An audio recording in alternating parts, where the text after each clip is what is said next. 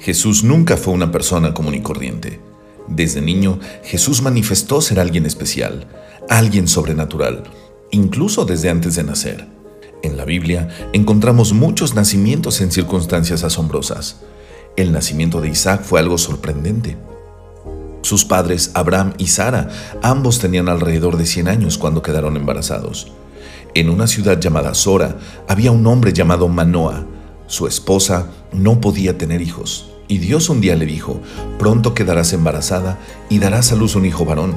Así que cuando nació su hijo, ella lo llamó Sansón, y el Señor lo bendijo, y el niño creció. También en otro tiempo una mujer llamada Ana era estéril y no podía tener hijos. Y después de orar con profunda angustia y rogar a Dios, el Señor escuchó su súplica y le concedió de forma milagrosa quedar embarazada.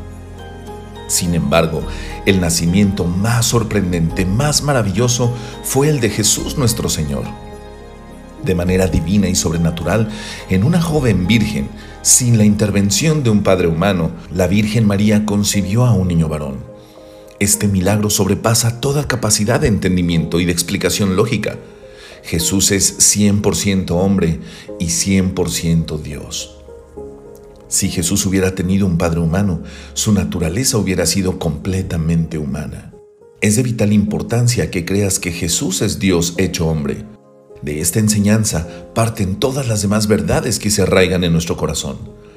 La deidad de Cristo y la humanidad de Cristo es fundamental para sostener toda nuestra fe. El Señor mismo les dará la señal.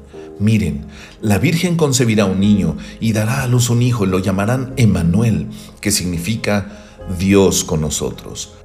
En el Antiguo Testamento Dios dijo, entonces viviré en medio de los israelitas y seré su Dios. Éxodo 29:45. En el Salmo capítulo 23, versículo 1, Dios dice, El Señor es mi pastor, nada me faltará. Muchos años más tarde, en el Evangelio de Juan capítulo 10, versículo 11, Jesús dijo, Yo soy el buen pastor, y el buen pastor su vida da en sacrificio por las ovejas. Pero ¿cómo podrá suceder esto? le preguntó María al ángel. Soy virgen. El ángel le contestó, El Espíritu Santo vendrá sobre ti y el poder del Altísimo te cubrirá con su sombra. Por lo tanto, el bebé que nacerá será santo y será llamado Hijo de Dios. Además, tu parienta Elizabeth quedó embarazada en su vejez.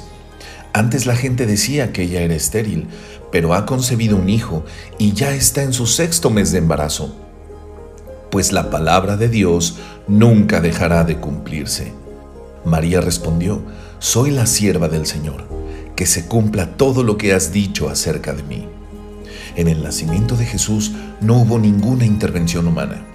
Absolutamente todo fue de carácter divino. De igual forma, nuestro nuevo nacimiento, nuestra salvación, depende completamente del poder de amor y perdón de Dios para con sus hijos. Tú no puedes hacer nada para salvarte. Ningún esfuerzo humano, solo un acto de Dios puede darte salvación. ¿Crees esto? Sea de una forma u otra, el amor de Cristo nos controla, ya que creemos que Cristo murió por todos también creemos que todos hemos muerto a nuestra vida antigua. Él murió por todos para que los que reciben la nueva vida de Cristo ya no vivan más para sí mismos. Más bien vivirán para Cristo, quien murió y resucitó por ellos. Así que hemos dejado de evaluar a otros desde el punto de vista humano. En un tiempo pensábamos de Cristo solo desde un punto de vista humano. ¿Qué tan diferente le conocemos ahora? Esto significa que todo el que pertenece a Cristo se ha convertido en una persona nueva. La vida antigua ha pasado, una nueva vida ha comenzado. Segunda carta a los Corintios capítulo 5 versículos del 14 al 17.